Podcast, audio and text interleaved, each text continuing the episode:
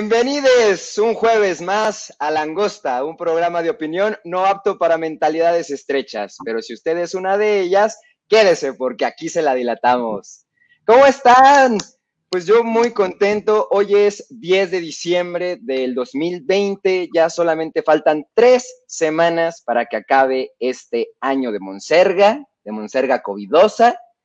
Esta es la semana número 49. 49 de este 2020. ¿Cómo estás, Ele? Ah, bueno, déjenme presentarla porque ya así nada más de entrada está muy feo. Ella es la voz, la belleza y sin duda el atractivo intelectual de este programa, Elemental. ¿Cómo estás? Muy feliz de estar contigo, con todos ustedes que se toman la molestia de darle clic al, al enlace cada jueves para estar con nosotros. Y este, pues aquí lista para hablar de todos los temas que tenemos pendientes de la semana. Sí, la verdad es que ya este 2020 está terminando, está agonizando, cada vez las noticias creo que también se van relajando, cada vez están siendo un poquito más lights, ya desde luego no vamos a tener, espero yo, sorpresas grandes que, este, que platicar, pero bueno, la información sigue fluyendo y eh, yo quiero ver, a ver tú qué piensas, Ele, y que quiero que también convocar a todos los que nos vean a que nos comenten en este video si les gustaría que hiciéramos un resumen de este año. ¿No? A ver qué nos... ¿Mandé? Estaría muy interesante a ver qué, cómo empezamos y cómo terminamos, ¿no? Sí, ¿no? Porque creo que la expectativa de este año era otra, era alta además, íbamos a tener Juegos Olímpicos, iba a haber seguramente esta emoción deportiva. Al final, pues por ahí llegó este virus que todavía no nos suelta y nos tiene agarrados de las greñas. Pero, este, me gustaría mucho conocer la opinión de todos los que nos vean para, para ver si, si les late, si lo vamos planeando, lo vamos haciendo, para que podamos disfrutar el próximo 24 y 31, todos viendo Langosta en un resumen del año. Sí, qué bonito. Pues bueno, vamos a iniciar y como siempre con la efeméride de la semana.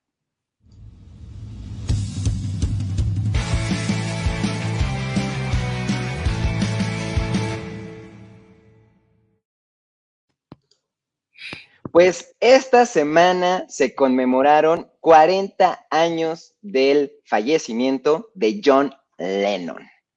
John Lennon, ustedes saben, este genio de la composición de la banda, de una de las bandas más emblemáticas del Reino Unido, los Beatles, cumplió 40 años de haber sido asesinado. ¿Tú te acuerdas bien de esta banda, L?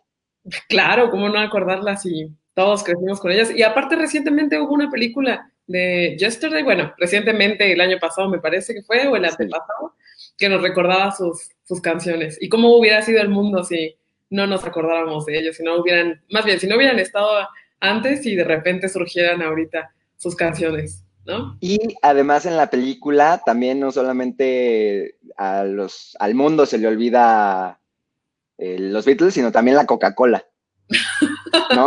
Datos ahí bien, bien graciosas de la película, pero sin duda uno de los de los personajes y de unos, este, de los, de las bandas más grandes.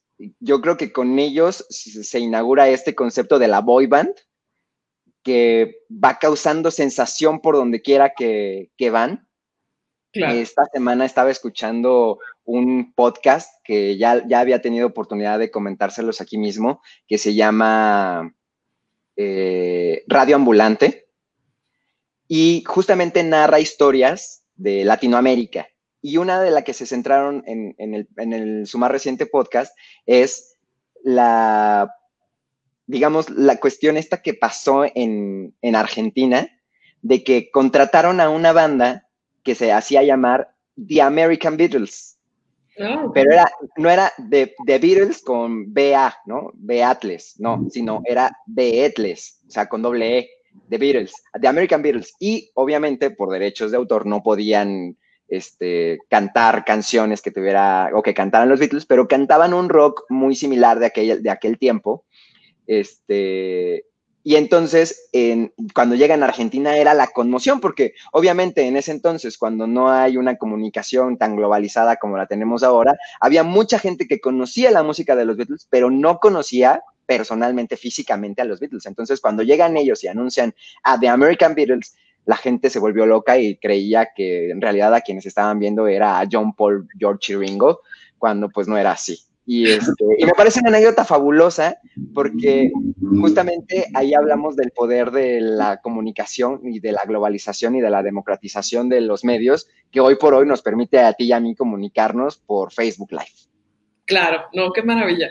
Sí, claro, y además hay que recordar que John Lennon no solamente era el vocalista y compositor de una de las bandas más exitosas, sino que también protagonizó uno de los romances más extraños, ¿no? Oye, sí es cierto de la época con Yoko Ono, que, bueno, ya después han surgido miles de, de historias al respecto, este, sean mito o realidad, pero que siguen siendo interesantísimas de ver todavía imágenes de ellos juntos en la cama y nos preguntamos, güey, no manches, no tenían nalgas, ¿qué onda? ¿No? Sí, sí, sí, claro. E, esa fotografía emblemática, que si no mal recuerdo es para la revista Rolling Stones, en donde están, eh, él está en posición fetal abrazado de Yoko, los dos desnudos en la cama, que si no me equivoco es de Annie Lebovitz, la fotógrafa. Este, es, es una portada y es una fotografía que, o sea, pasó a la cultura pop y que ha sido replicada en muchísimas este, exposiciones justamente por su relevancia, ¿no? Y estamos hablando, como tú dices, de además una, una pareja polémica, porque además se le responsabiliza a Yoko Ono de haber terminado con la banda más importante de todos los tiempos del rock. Claro, una pues, este, cualquiera. Sí, sí. Pues otra, otra fallecida y que apenas cumple ocho años es Jenny Rivera. También eh, durante esta semana se celebró su aniversario luctuoso. Yo me acuerdo muy bien todavía y la verdad es que sí me causó conmoción su muerte, sobre todo por la manera y desde luego creo que llegó a mucha gente porque en ese momento, recordarás, se estaba transmitiendo eh, La Voz México, en donde ella era jueza, ah. y una de las finalistas estaba eh, en su equipo, o sea, era del equipo de, Jenny Rivera. solamente creo que habían llegado dos, si no mal recuerdo. La verdad es que ahorita se me escapa un poquito. Pero, por cierto, esa, esa mujer que ganó, que ganó, creemos mucho por el impulso que, recibió debido a que era del equipo de Jenny Rivera, eh, era queretana, era concursante queretana. Que hoy en día, pues la verdad, quién sabe este, dónde se encuentra. Y mira, besos, shototes, hasta donde quiera que esté. igual que a mi Jenny Rivera, a mi Jenny Rivera, pero a partir de ahí Jenny se volvió en un también en un icono, yo creo que de la cultura mexicana, ¿eh? Claro, era como escucharla ella era como escuchar a Paquita del barrio, pero este un poco más joven. Pero un poco más joven y en otro género también, ¿no? Porque Paquita es un poquito más de arrabal, más de cabaret. Y, y Jenny agarraba la banda y vénganse todos atrás de mí, ¿no? Con todos los instrumentos de aire y la tuba y dándole duro. Entonces, la verdad es que, eh, y, yo creo que además su personaje era tan folclórico que por eso se, pues, hacía mucho eco en muchas de las mujeres y las, las letras que siempre atacando a los hombres y tirándole a los hombres, pues, cómo no, ¿no? Claro. ¿Cómo, no, cómo iba a tener ese impacto? Oye, recordando hoy escuchando Querida Socia. Exacto, sí. Oye, rápidamente, antes de pasar a, otros temas, vamos a recordarle a toda la gente que nos está viendo que de verdad les agradezco mucho sus comentarios, sus vistas y sus compartidas, porque quiero decirles y recordarles que diciembre es el mes de mi cumpleaños y no hay mejor regalo que me puedan dar que compartirnos, darnos likes y comentarnos. Así que de una vez les vamos a recordar nuestras redes sociales. L. Eh, yo soy arroba L-mental en Twitter y en Instagram. ¿Y Albert? Yo soy arroba guion bajo elkeor en Twitter y les recordamos que tenemos un Instagram que es langosta-oficial. Vayan a darle like a las fotitos que me estoy poniendo bien, que estoy poniendo ahí bien bonitas, bien padre, para que tengamos un feed muy bonito y muy informativo de las notas que ya aquí venimos a platicarles. Entonces, este, muchísimas gracias a todos los que están conectados con nosotros y vamos de una vez a pasar a temas para abrir boca.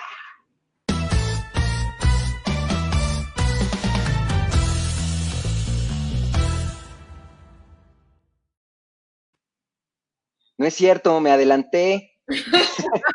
Nos hace falta porque no les hemos recordado que vayan a la pregunta seria que está en nuestras historias, que vayan a votar porque esta semana le hicimos una pregunta bien bonita que más adelante les vamos a dar más detalles de la noticia, pero vamos a ponerles nuestra cortinilla que me esfuerzo mucho en hacerlas.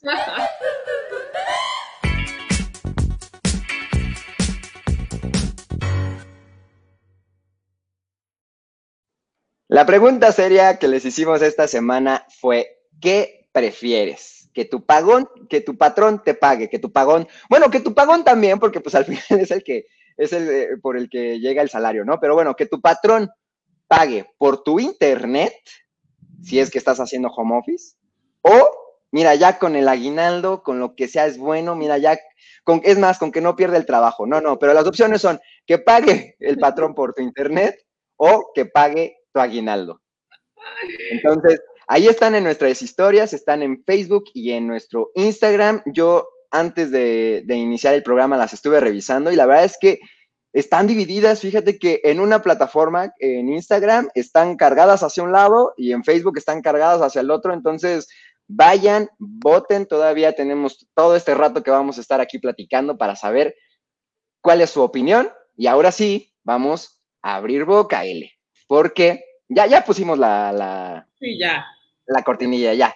Entonces, este, esta semana, esta semana tuvimos, eh, pues, noticias relativas a las festividades navideñas, a las festividades decembrinas. ¿Te acuerdas que hace unos, hace unos, unas semanas te estaba platicando de un video que se hizo viral de una señora de Monterrey que estaba sumamente encabronada porque uno se iba a perder las posadas y que ella estaba muy desilusionada y muy enojada con todos los que se fueron, con todos los que estuvieron de pachanga, que no estuvieron utilizando el cubrebocas, porque por su culpa se habían cancelado las posadas en Nuevo León. Así es. Bueno, pues ya la Ciudad de México también hizo su respectivo anuncio. ¿Y qué crees, no sé, no, no me digas, no me digas malas noticias, porque yo ya estoy organizando. pues resulta que la Ciudad de México publicó en la Gaceta Oficial que, se, que habrá multas para las personas que organicen fiestas o, o posadas durante estas fechas e incumplan las medidas sanitarias. Estas que ya sabemos, ¿mande? No, que las multas son para, para reuniones de más de 10 personas, ¿no? O sea, puede ser un petit comité.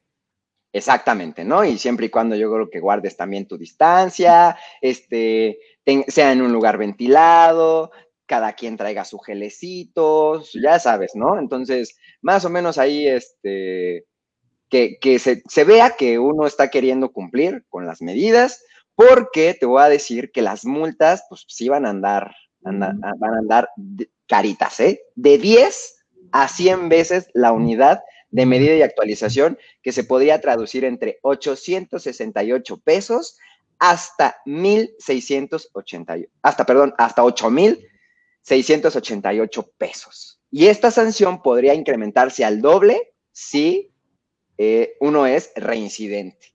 O, sea, si, ya te, fueron... ¿Si te qué? Si te echas todas las posadas de diciembre, ya vale pagaste un montón, todo tu aguinaldo ahí. Que si no me equivoco, las, las posadas inician después del 12 de diciembre, ¿no? Después de la de las, del cumpleaños de las Lupitas, del festejo de, Guadalupe, empiezan las posadas. Entonces, este, pues sí, efectivamente.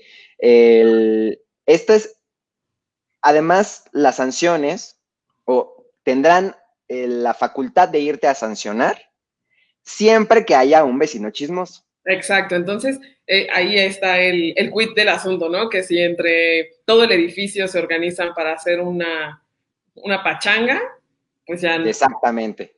Y no hay, bueno, ¿qué tal que el vecino, el del edificio de enfrente, tiene envidia y dice, oigan, ¿por qué no me invitaron? Y pues le llamo al 911 porque las denuncias van a hacer así.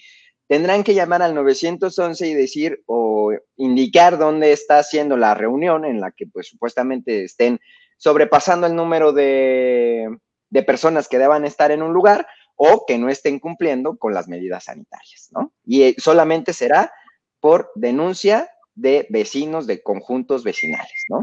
De conjuntos habitacionales, perdón. Lo cual está muy bien, la verdad es que está muy bien que, este, que se prohíban ya ahorita con que, por ejemplo, la Ciudad de México ya está en naranja muy, muy, muy, muy oscuro. Este, ya hay muchos lugares donde también este, están tomando medidas, pero pues también la gente tiene que, que ponerse las pilas y vigilar al vecino, ¿no? Sí, no, y la verdad hay que decirlo que Claudia Sheinbaum siempre al dar sus, sus, mensajes, siempre ha sido muy enfática en el uso del cubrebocas, en la implementación de las medidas, a pesar de que también pues, le ha dado un poquito bola al presidente respecto de, pues de que sabemos que el presidente no le gusta usar cubrebocas y ha sido un poco consecuente con, con, con, Andrés Manuel López Obrador, pues también hay que decir que ella siempre se ha, se ha mostrado en favor de lo que indica por lo menos la ciencia, porque recordemos que ella siempre ha dicho que ella es científica, ¿no? Eh, ¿Qué más? Pues esta semana, además de las posadas, resulta que nos despertamos con noticias, noticias graves, noticias ecológicas, sí, pero que nos preocupan porque el agua, el agua, es este elemento esencial para nosotros y del cual eh, tenemos el 80% de nuestro ser y el 70% del planeta, pues resulta que su escasez ha provocado que eh, este líquido pues ya cotice en la bolsa de los Estados Unidos. Resulta que el, el agua ahora va a debido a... Un objeto de deseo. Va a ser un objeto de deseo de los más ricos de nuestro planeta y que van a estar ahí obteniendo ganancias en las fluctuaciones. Exacto, porque el lunes comenzó a cotizar en el mercado de materias primas, como así se le denomina, eh, el agua. Resulta que junto con el oro y el trigo se informó que ahora eh, va a haber un precio que rija este, un precio internacional que rija al agua. No es tanto para transacciones comerciales, simple y sencillamente se va a empezar a manejar como un indicativo. Todo, todo esto porque justamente uno de los estados, más bien uno de los países que tiene mayor consumo de agua es Estados Unidos y el segundo, el segundo país con mayor eh, consumo de agua es China. Entonces, debido a la escasez en estos dos países, se ha decidido, así como con el petróleo, con el, con el trigo y con el oro, incluirlo dentro de la fluctuación de los valores de materias primas. Y por aquí tengo el dato respecto de que se cotiza a partir del día lunes en 486 dólares con 53 centavos por acrepié. ¿Qué es el acrepie? Te preguntarás tú, que yo sé que tú eres muy juiciosa, muy, muy así, muy, muy duda, muy dudativa. Y dices, ¿qué, chingados es el acrepie? Pues bueno, es una unidad de medida. Es una unidad de medida en la que el, equivale a 1.233 metros cúbicos de agua. O sea, por cada metro y 273 cúbicos de agua, se cotiza en 486 dólares con 53 centavos. No, bueno, pues cuando se nos hace aquí una inundación, vamos a ser ricos aquí en Iztapalapa. En Tabasco, dices tú. Pues bueno, fíjate que justamente la escasez en, las cuencas, en las cuencas fluviales del estado de California es un gran factor que promovió, que provocó que justamente ahora fuera el agua el que se incluyera dentro de los indicativos de Wall Street. Eh, además de que, desde luego, se pronostica, los cambios climáticos que van a llegar, desde luego, a la escasez de este líquido vital y que recordemos que no hace mucho se incluyó dentro de la lista de derechos humanos como el derecho al agua, un derecho humano, ¿no? Claro. Este, entonces, pues no quiero ver yo que se van a ir haciendo realidad estas películas apocalípticas en las que vamos a estar peleándonos por el agua. Digo, ya ahorita empezamos por la pandemia. Luego vamos a ver qué efectos secundarios tiene la vacuna de la pandemia. Claro, y ya también la deformidad que nos está generando el cubrebocas de que hay mucha gente ya con las orejas de esta manera. Yo, he visto quienes se la ponen así, ya sabes, la, oreja la traen ya así, toda como de luchador, de, peleador de, de box, porque sí, o sea, pero la verdad es que también pues, es molesto, si tienes razón. Entonces vamos a estar con las deformaciones este, fisionómicas. Luego, la escasez del agua. Güey, o sea, ya poco, va a faltar para que nos salga uno, un, este, un zombie por ahí que nos quiera comer. Por eso ya no, también nos quieren encerrar en nuestros trabajos, para, en nuestras casas para trabajar, pues para que ya no nos tengamos ni que ver de lo feos que vamos a estar sin bañar, deformes. Exactamente.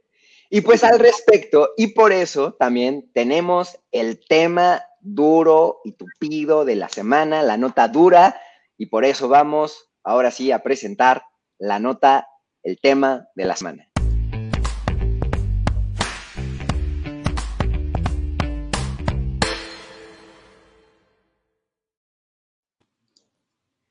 El tema de la semana, L, pues ya lo decías tú, el home office, el estar en casa, el trabajar vía remota, eh, el estar encerraditos es lo que mande.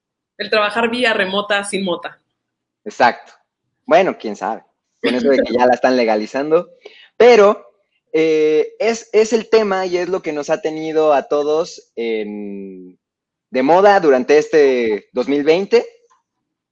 Y pues resulta que ya en la Cámara de Diputados se aprobó el, eh, la reforma a la Ley Federal del Trabajo, por la cual a esta reforma se le llama Ley Home Office, por la cual se autorizará, o más bien se obligará al patrón que tenga a sus trabajadores en, trabajo en casa, en home office, le, llaman en teletrabajo, teletrabajo. No, no te suena como, como los telemijos. Muy español. Eh, algo muy español, así, el telediario. Los teleñecos.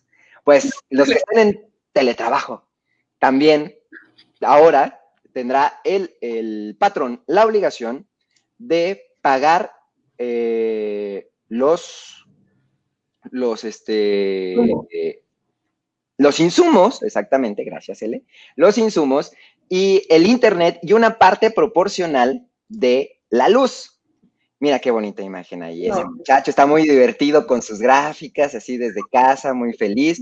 Pues bueno, resulta que eh, son eh, los, los, este, perdón. es que, como tú decías, este, justo este 2020, ¿no? muchas personas han estado en el, en el teletrabajo y quienes conocemos o hemos estado ahí, pues sabemos que hay muchas cosas que sí se tendrían que regular, la verdad, porque se gasta tiempo, se gasta dinero, se gasta sueño, no hay ya respeto a ninguna hora y bueno, pues también, ¿quién paga todo eso? Justamente todos esos estragos son los que regulará la reforma.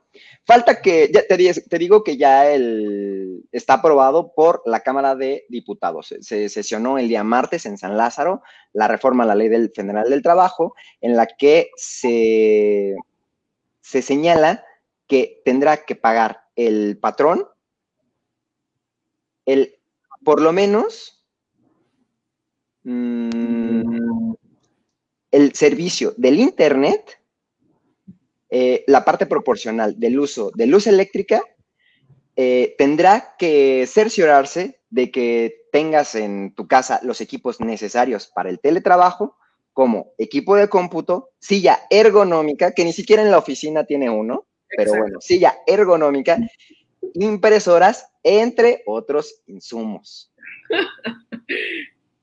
Y es que fíjate que el 70% de la actividad productiva de este país se realiza hoy por hoy desde casa. 70% de la actividad productiva. O sea, es un alto índice de trabajadores que lo hacemos desde casa. Y eh, se ha aumentado el tráfico de los sitios web, de las aplicaciones, etcétera, hasta en un 324%. Desde luego, como tú yo lo dices, eso no solamente impacta en tu ambiente del hogar, ¿no? Porque obviamente yo siempre lo he dicho, cuando uno asociaba a su oficina y a su, a su casa, pues la oficina para trabajar, la casa para descansar. Entonces, de repente, cuando viene este cambio del home office, pues tu casa se convierte en tu oficina, se convierte en un espacio de trabajo también.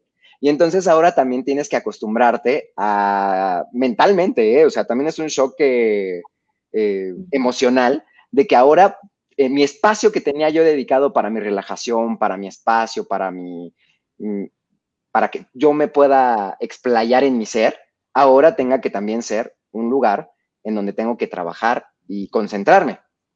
Claro, y yo la verdad, bueno, no sé tú qué, qué opinas de esto, pero es, es delicado, es muy delicado en un país como el nuestro, en el que la verdad es que la mentalidad del, respeto a los horarios laborales, ¿no?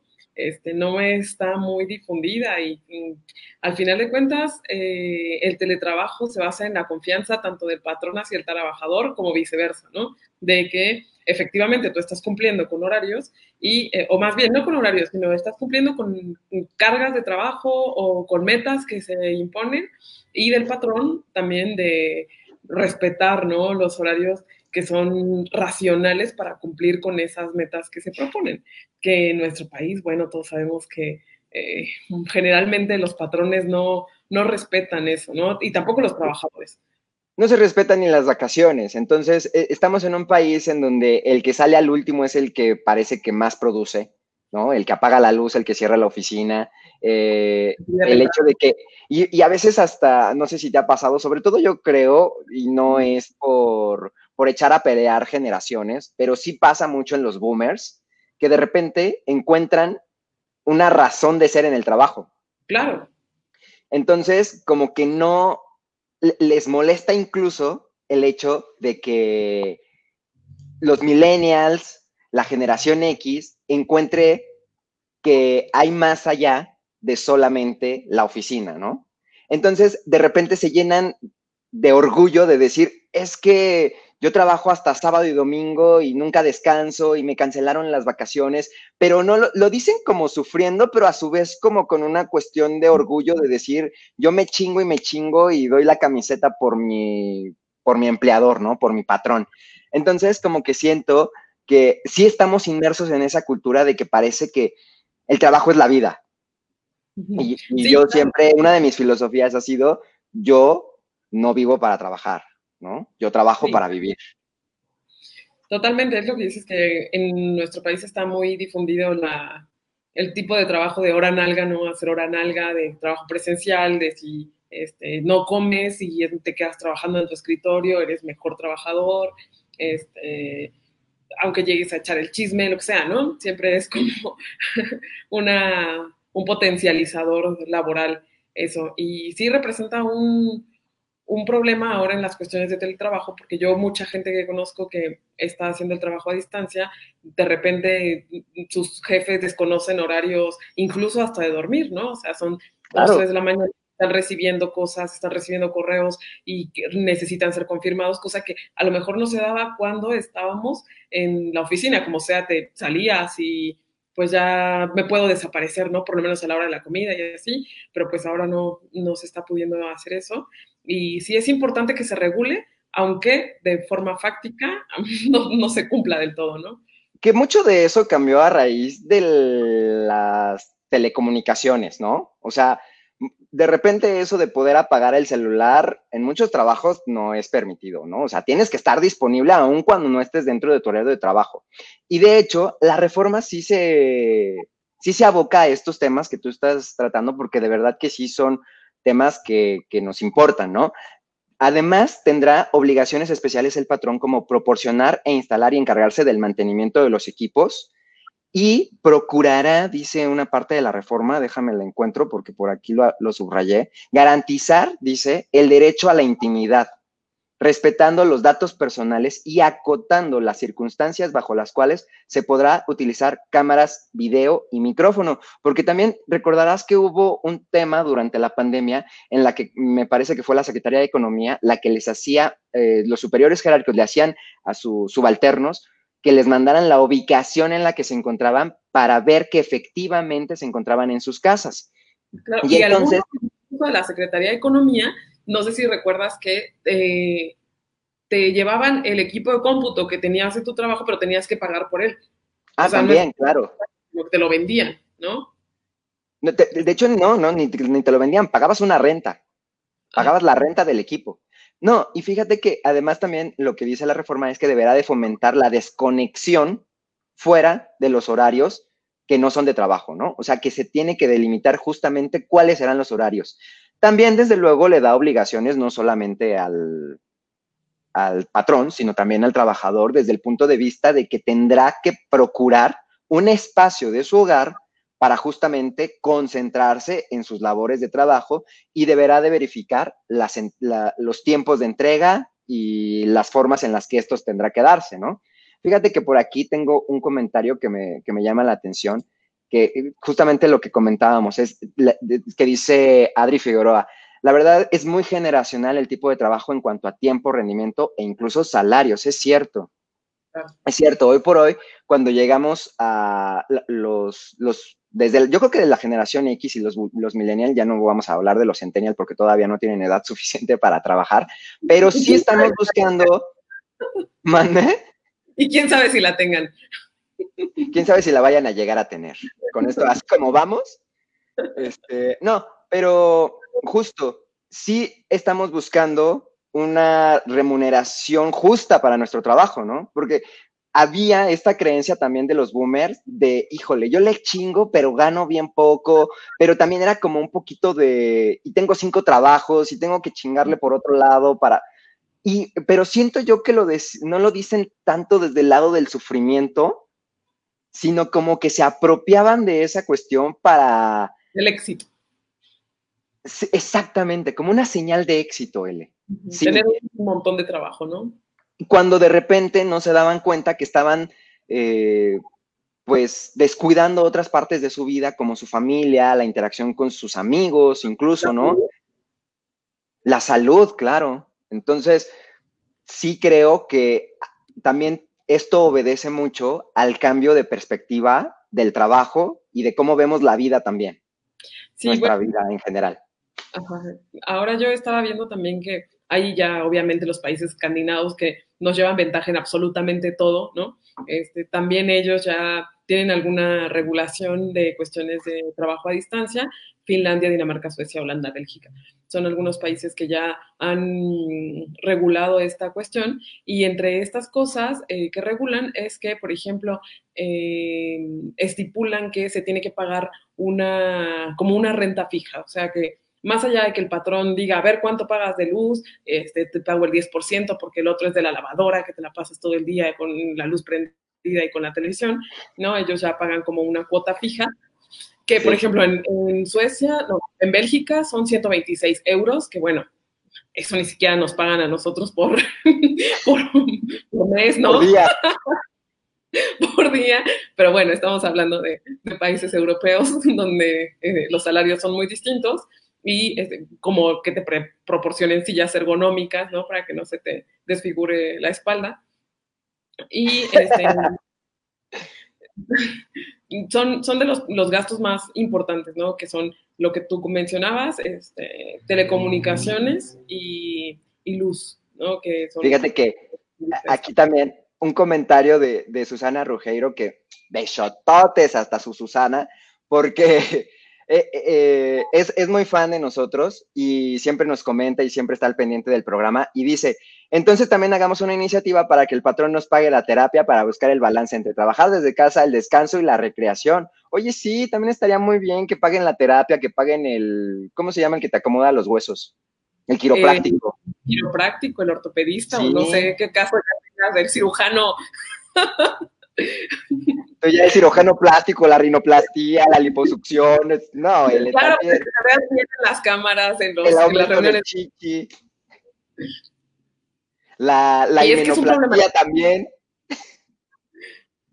La cuestión de trabajo es, es este, muy importante. Eh, no sé si vamos a comentar también lo de este, las outsourcing, outsourcing, Oye, sí, es cierto, también es un tema que tenemos que platicar porque pues resulta que ya se anunció por ahí la preocupación de la Secretaría de Hacienda respecto de pues estas modificaciones que se han anunciado para desaparecer el outsourcing. Y que desde luego pues esto no solamente va a implicar una reducción en, el, en los ingresos para, para la Secretaría de Hacienda, sino también desde luego, dicen, nos preocupa el lado del gobierno porque justamente uno de los sectores que tiene más outsourcing contratado es el gobierno, el gobierno federal. Entonces, habrá que verificar qué tanto de ese trabajo este, que se tiene contratado por outsourcing es estrictamente necesario para justamente no engordar, no engrandecer las filas del, de la burocracia, ¿no?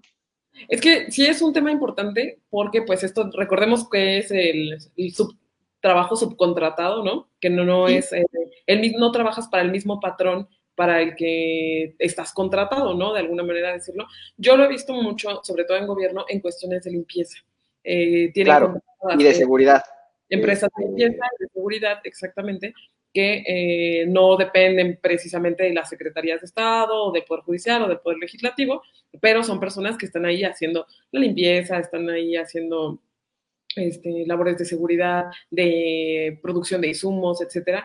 Y creo que también es importante revisar eso porque la subcontratación, la figura de la subcontratación, es también una forma de, evadir de alguna manera eh, eh, los derechos de los trabajadores, ¿no? Porque generalmente las personas que son subcontratadas reciben trabajos bastante miserables. Fíjate que eh, aquí hablaba, y creo que también hay, ahí hay varias aristas del problema como en todo. En los problemas grandes siempre hay que verlos desde varias perspectivas porque siempre hay muchos ángulos. Y uno de los que hay que ver aquí es que, y, esto lo tengo de información particular de, de, que yo estuve tratando recientemente con... ¿Cómo? Información secreta. Exactamente. No, de que estoy eh, hablando con, con, un contador de una de las grandes empresas del país y justamente porque surgió en, la plática este tema, y me decía, mira, nosotros, por ejemplo, en la empresa en la que yo trabajo, contratamos mucho outsourcing, sobre todo para los trabajos que son temporales, por ejemplo, ¿no? Eh, pero nosotros nos tenemos que cerciorar como empresa que somos y como tenemos que pagar nuestros impuestos y tenemos que reportarle a Hacienda y tenemos que reportarle al IMSS, tenemos que cerciorarnos de que la empresa que, que contratemos, que subcontratemos para esos trabajos temporales, por decirte algo, también cumplan con pagar sus impuestos, también tengan su IMSS, etcétera. Y nosotros, como empresa, como, como contratante, les pagamos esa parte y viene ese costo dentro de la licitación que hagamos, por decir algo. Y entonces, ¿qué sucede? Que de repente quien se está haciendo del, del negocio es esta empresa de outsourcing, que a su vez ya no paga esas prestaciones al, al trabajador, ya de repente le dice, mira, te vamos a reportar menos del salario que tú en realidad estás percibiendo para no pagarle lo, lo que corresponde al seguro social, es más, o sea, y justamente una de las preocupaciones que, más bien, una de las demandas que se está dando por las cámaras de comercio, por estos empresarios que tienen estas empresas de subcontratación, que están diciendo no a la prohibición, pero sí a la regulación. Entonces, tu autoridad deja de hacerte de la vista gorda y entonces ve en contra de estas empresas que de verdad están demeritando o que están manchando el nombre del outsourcing, porque el outsourcing como tal no es una figura mala. Y también por otro lado, entiendes el otro punto de vista del empresario, que también eh, está vinculado mucho a los, al sector de los sindicatos que de repente mucho pasa en, eso sí se, puede trasladar mucho al gobierno, ¿no? que cuando tienes un sindicato grande y contratas a un barrendero, pero de repente necesitas otro barrendero, pues igual ya no quieres que sea sindicalizado, porque el sindicalizado te dice, es que yo soy barrendero, yo no trapeo. Claro. Pero pues entonces necesito contratar a una empresa de limpieza, porque la, empresa de limpieza me va a venir a, a, trapear, a barrer, a recoger la basura y no me voy a estar peleando con el sindicalizado. Entonces creo que también tiene mucho que ver con esta protección. Sobreprotección. Pues, exactamente, sobreprotección y que tienen los, los sindicatos o los trabajadores sindicalizados que de repente también han abusado de este tipo de figuras, ¿no? Entonces ya de repente el patrón pues dice, bueno, pues de contratar a un sindicalizado, mira, prefiero pagarle a la empresa Patito SADCB que me va a venir a hacer la limpieza, le voy a pagar a la empresa particular de servicios de seguridad privada para que aunque sea el chaparrito flaquito que apenas puede cargar su pistola o su macana, pues aunque sea esté ahí de, de en la entrada, en lugar de yo capacitar desde luego, tramitar permisos para aportación de arma, este, etcétera. Entonces, también creo que sí tiene muchos beneficios, desde luego, la subcontratación, ¿no? Porque si tú justamente, como lo vemos, eres una empresa especializada, pues te vas a, te vas a abocar a dar servicios especializados que justamente van a poder beneficiarle a los empresarios, que si tú eres bimbo, pues justamente no te interesa estar capacitando gente en cómo trapear adecuadamente, ¿no? O en cómo cuidar este, sus instalaciones. Sí, como vemos, o sea, las cuestiones de reformas laborales son eh, una gran área de oportunidad donde este, cualquier reforma es bienvenida, ¿no? entonces, por ejemplo, ahorita lo de la cuestión del teletrabajo y lo que mencionabas eh, con empleados sindicalizados de, sobre todo del gobierno, que pues hay un montón de empleados que siguen cobrando y que eh, como ellos no estaban contratados para hacer trabajo a distancia, pues entonces no trabajan, pero quieren que lo, que lo sigan, este, que le sigan pagando, ¿no? Y entonces también allí está ese problema, ¿no? Que muchas de las personas que han sido sindicalizadas han abusado de esa protección que les da la ley y que muchas personas que vienen detrás de todos ellos que ahorita están buscando trabajo ya no tienen a lo mejor las mismas oportunidades o digamos oportunidades similares a las que se les dieron a ellos precisamente por la mala experiencia que se tuvo de que se abusó no de esta figura de, de la estabilidad laboral y de la protección que da la ley federal del trabajo a los trabajadores, ¿no?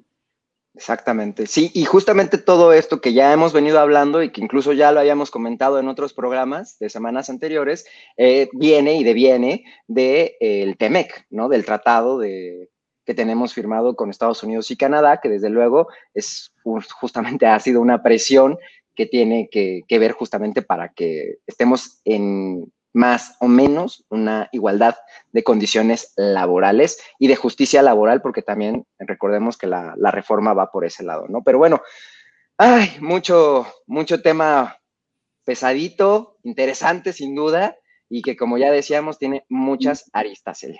Sí, yo ya estoy esperando a ver que se apruebe y que luego nos tengan que pagar retroactivamente, a ver si es cierto nuestros 400 pesos mensuales de luz y gas. Oye, pero que te voy a decir que también tiene candado, ¿eh? Tiene candado esa reforma porque dice que tendrá que estipularse en los contratos. Eh, dice también que, o sea, justamente que tus labores serán de teletrabajo, que se tienen que señalar bien en tu contrato que son, cuáles son las condiciones y que por lo menos el 40%, si no me equivoco, de las actividades que tú realices tendrán que ser justamente en teletrabajo. Pues sí, a ver qué tal. Entonces, también tiene sus candaditos para que no cualquiera diga, ay, yo estoy en teletrabajo, págame, págame mi internet, págame mi Netflix, págame. No, no, no, ¿verdad? Entonces, pues bueno, vamos a ver, todavía este, falta la que pase a la Cámara de Senadores, vamos a ver cómo, cómo pasa. Este, por lo pronto ya se dio un pasito en la Cámara de Diputados. Vamos a ver cómo va. Pues muy bien, vamos ahora a platicar de las tendencias.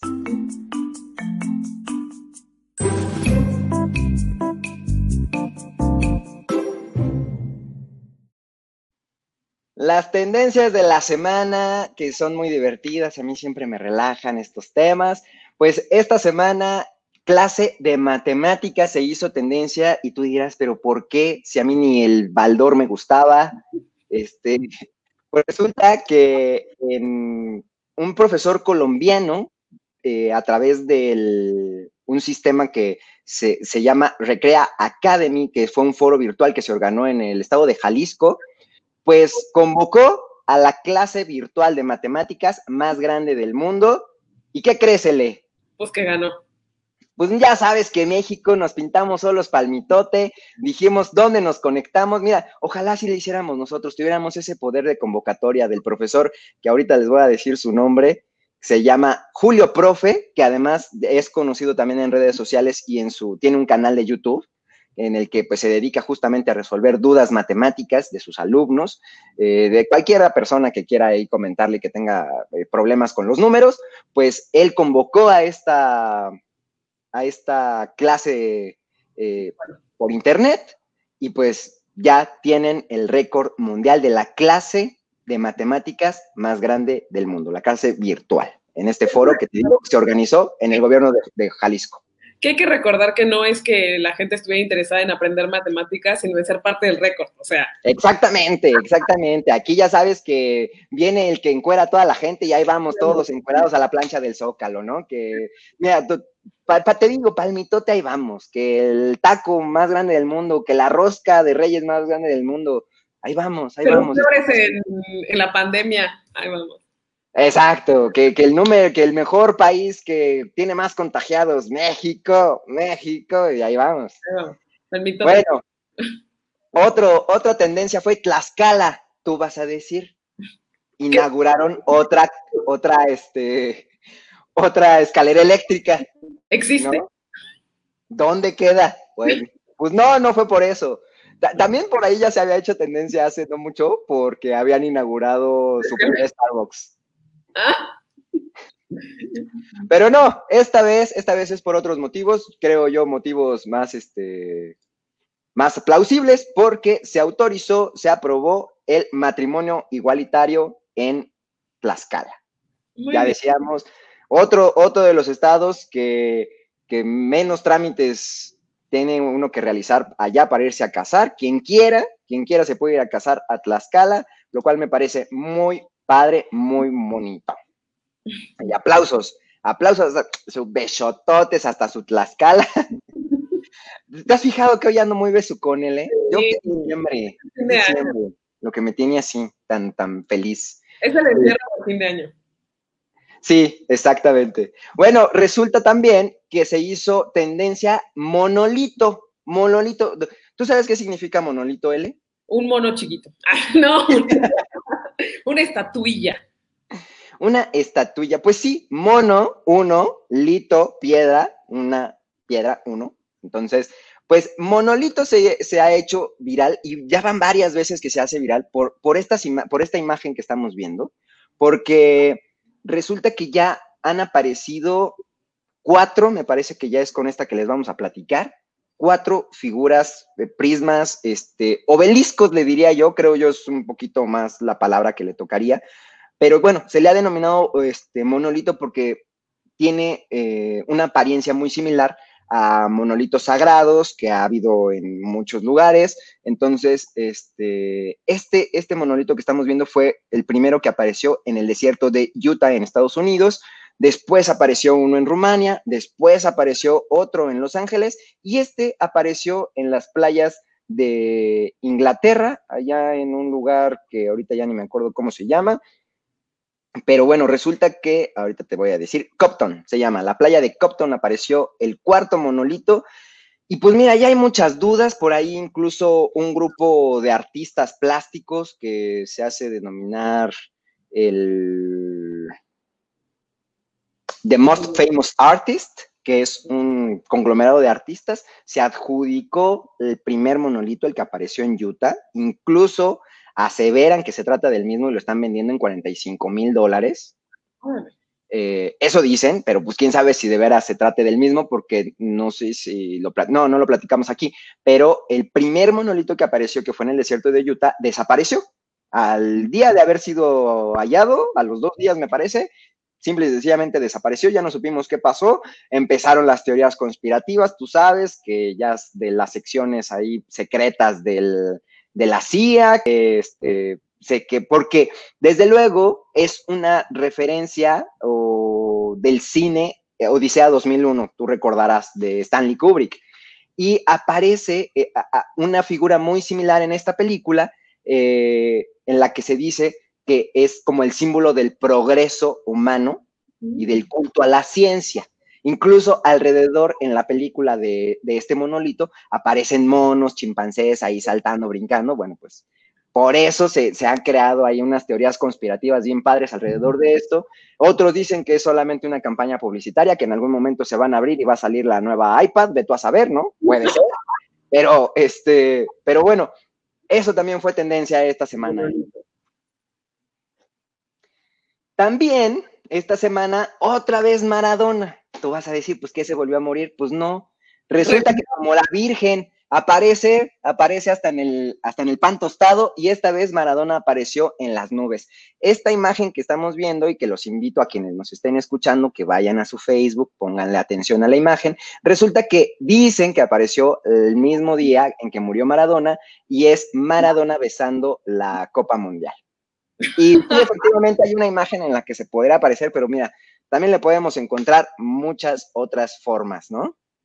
Claro que sí, no, bueno, es que ahí hay que tener muchas drogas y ser muy bueno, Querétaro también se hizo tendencia esta semana, L, y por este tweet de la actual precandidata a la gobernatura de Querétaro de Morena, Beatriz Robles, en las que vemos que dice que ella ya se registró como precandidata, vemos un formato en la que vemos palomeadas muchas, este, muchos documentos que presentó, pero pues resulta que el formato trae una de errores ortográficos, L, que bueno, o sea, es así como que dice uno, neta, esta es la gente que nos gobierna, la gente de Morena, pero bueno, también por ahí se hizo tendencia eh, los AirPod Max, porque pues ya sabes que a Apple le gusta todo Max. Y pues como ya teníamos los AirPod, pues ah, vamos a hacer los AirPod Max y pues este fue su lanzamiento y pues también se hizo, se hizo tendencia esta semana.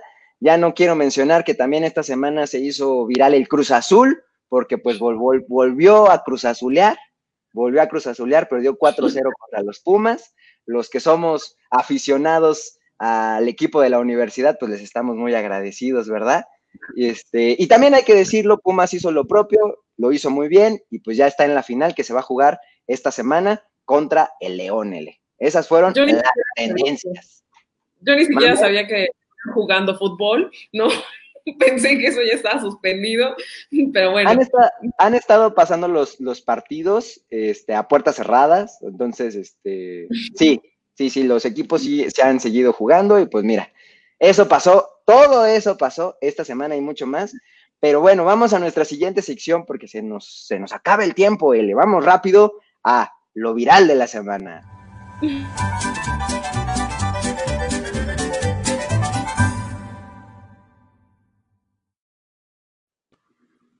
La opulencia, L. La opulencia, el dinero. El dinero, el cochino dinero. Eso que nos hace disfrutar de pequeños eh, lujos, pequeños lujos valuados en 6 millones de pesos, L. Porque fíjate tú que te voy a platicar que esto pasó en la Ciudad de México esta semana. Un Lamborghini valuado en 6 millones de pesos se estrelló en contra de dos vehículos, además de causar eh, daños al camellón. Esto fue en la colonia Polanco. Al parecer, este Lamborghini, el conductor de este Lamborghini, conducía a exceso de velocidad, pierde el control, va a esa estrella en contra de dos vehículos, además que, como ya te digo, causar daños a los, al, al camellón de la calle en la que circulaba y abandonó el, el vehículo, se dio a la fuga hasta el momento, por lo menos que yo he seguido la noticia, no se desconoce de, quién sea o haya reclamado la propiedad de este vehículo, pero no creo que cualquiera deje ir nada más así 6 millones de pesos. O que no sepamos quién lo compró, digo, tampoco creo que haya millones de personas por ahí comprando Lamborghinis para dejarlos ahí tirados, ¿no? Verdes, además, porque es un verde fosforescente, un verde, veme a huevo. Es un verde como de este culto de este santo, ¿cómo se llama? El de la droga. Malverde. Malverde. Malverde. Igual y es de ahí algún, algún... Pues en una de esas, porque dicen que quien conducía este vehículo fue o lo abandonó en este pues con apoyo de su de su seguridad, de quienes le custodiaban. Pues Además, bueno, se dio a conocer que el posible nombre del propietario sería un David Cohen, pero pues resulta que empezaron a atacar a una persona en Twitter diciéndole que, ya sabes, maldito Waxican, causando problemas, no sé qué, y pues de, a un David Cohen Sacal, quien se vio obligado a sacar un comunicado diciendo, yo no tengo nada que ver con ese Lamborghini. En mi casa.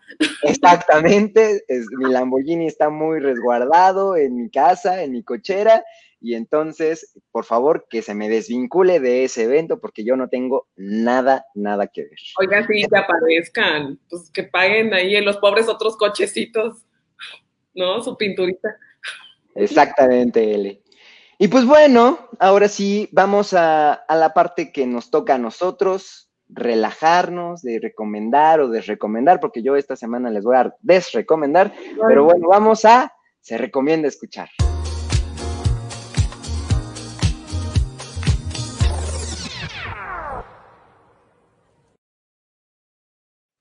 L, L, como siempre. Primero a las damas, dime, ¿qué nos recomiendas esta semana? Gracias, esta semana les quiero recomendar una película que ya tiene ciertos días, ciertas semanas, este, que está en Netflix, se llama El Diablo a todas horas, y es una película que pertenece a un género que se llama gótico sureño, que también surgió en la literatura y que eh, la mayoría es, es, todo un tema ya establecido y que sus historias son generalmente macabras suceden en el sur de Estados Unidos con personajes perturbados eh, que están perturbados por supersticiones, cuestiones religiosas, extremismo, religioso, rituales satánicos, etcétera, que siempre terminan obsesionados y que realizan una serie de actos violentos. Esta es una película, la verdad es que muy disfrutable, con un elenco pues que ya conocemos, pero que está haciendo personajes distintos como Robert Pattinson y em, es, no es para verlo ciertamente de noche, pero sí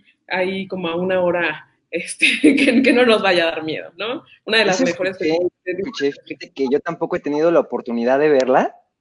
Este, me he resistido todavía porque justamente al, cuando, cuando quiero verla y he escuchado que es muy intensa la trama y que está bien dura, entonces que hay que verla como en un momento del día así soleado, bonito, este, como que no te sugestione tanto porque sí te, sí te inmerse, ¿no? Sí, te sumerge en este ambiente que, tú ya nos, nos, platicas. Y creo que está basada en un libro, ¿verdad? Está basada en un libro y una de las cosas que tiene mucho más rescatables es que tiene varias historias, son varios personajes que están entrelazados por una misma historia, pero que eh, a lo largo de la película se les va dando la misma importancia a todas esas como pequeñas historias y no hacen que sea tan pesada, ¿no? Es una muy buena elección para el fin de semana. Pues sí, ahí ya vamos a ver a nuestro, a nuestro Spider-Man y a nuestro Edward. De, Exactamente. ¿Tú qué nos Pues yo les voy a recomendar, bueno, primero voy a empezar por las malas. Por las malas les voy a desrecomendar. Por favor, no pierdan su tiempo y no vean Selena. Selena, la serie de Netflix, qué basura, qué cosa tan mala, las actuaciones malas, el guion malo, o sea, unos diálogos, L, que, mira, justamente las biopics son buenas y son divertidas cuando te muestran, primero, una parte que tú desconoces del personaje a retratar, y segundo, que te muestren las partes buenas y malas de ese personaje. Ahora, nuestro personaje principal es Selena. Y la serie básicamente se la pasa hablando del papá de Selena y de A.B., del hermano de Selena. Y es así como de, miren, ustedes la verdad nos vienen guangos. A quienes queremos o de quien queremos saber es de la reina del Tex-Mex.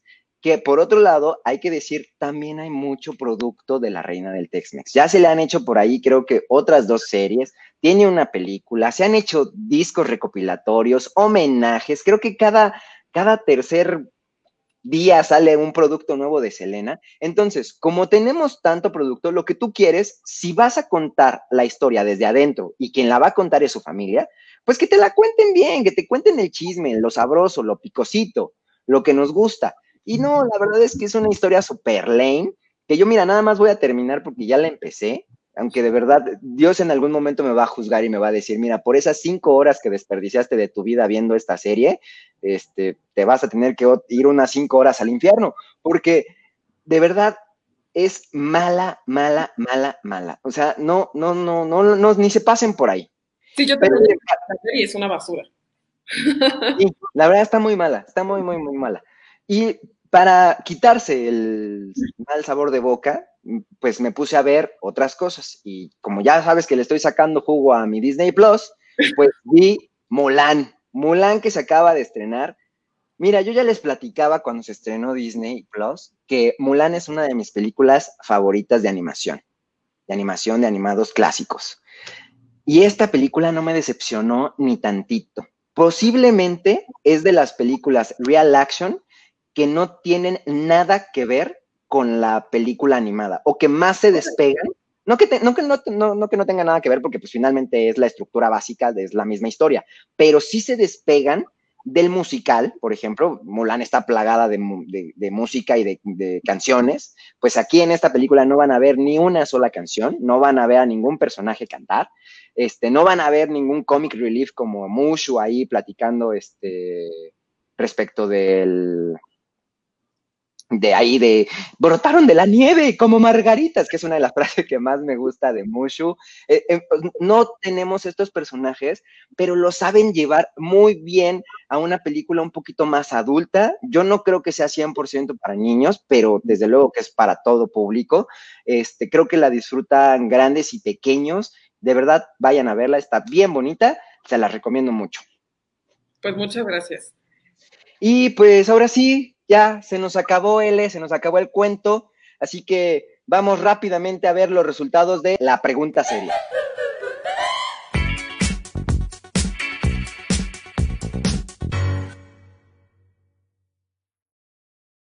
¿Qué dice?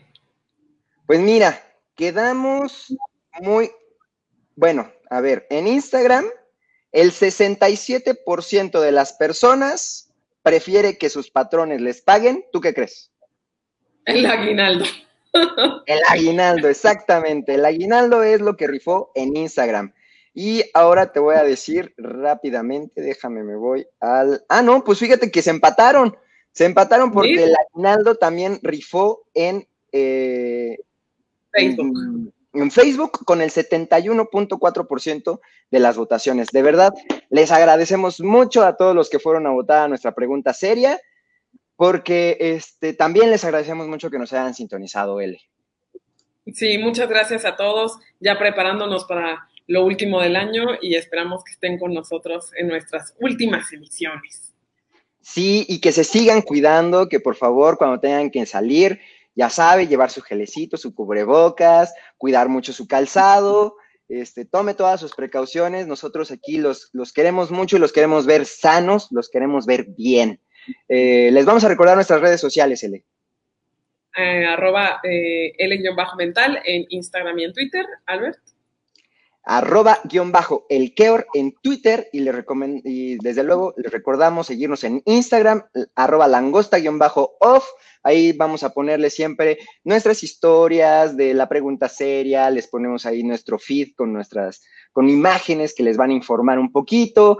Y desde luego les vamos a agradecer a todos los que nos estuvieron viendo hoy. Mucho comentario, de verdad, no saben qué feliz me pone ver sus comentarios. Gracias a Susana Rugeiro, a Carolina Cervantes, a Sara Paulina López Niño de Rivera, que le mandamos su besotote, L, porque nos pone ahí que le, que, le, da mucho gusto vernos, a nosotros también leerte, Sara, muchísimas gracias, a Carlos Milky Wake, muchísimas gracias, a Cris Camacho, a Alex Raya, Alex Raya, un amigo muy querido que nos está viendo desde los Estados Unidos, lo queremos mucho, a Brian Lechuga que te dice, L, eres lo máximo, claro que sí. Lo máximo son todos ustedes que nos ven también a, Adri Figueroa, a Ramiro González, muchas gracias por, compartirnos, por estar con nosotros, a Chivis Babis, que dice, me encanta este programa, nos encantas tú, Chivis, también. A, a, Pam, muchísimas gracias. Dice que no es para niños este Mulan. Yo, yo creo que sí, yo creo que es para todos, está muy padre. Este, bueno, pues muchísimas gracias a todos ustedes y a todos los que nos sigan viendo. Ya saben, por favor, compártenos, denos like, coméntenos para que podamos llegar a más personas. Aunque sea peladeces, pero que nos comenten. Sí, aunque sea, igual si no les gustó, díganos ahí, coméntenos, digan, ah, pinche programa culero, no sé, lo que ustedes gusten y manden, nosotros lo vamos a recibir. pues bueno, les, les, queremos mucho, muchísimas gracias. L, como siempre, un placer. Albert, el placer es mío. Nos vemos el jueves. Nos vemos la próxima. Esto fue Langosta, un programa de opinión no apto para mentalidades estrechas. Chao.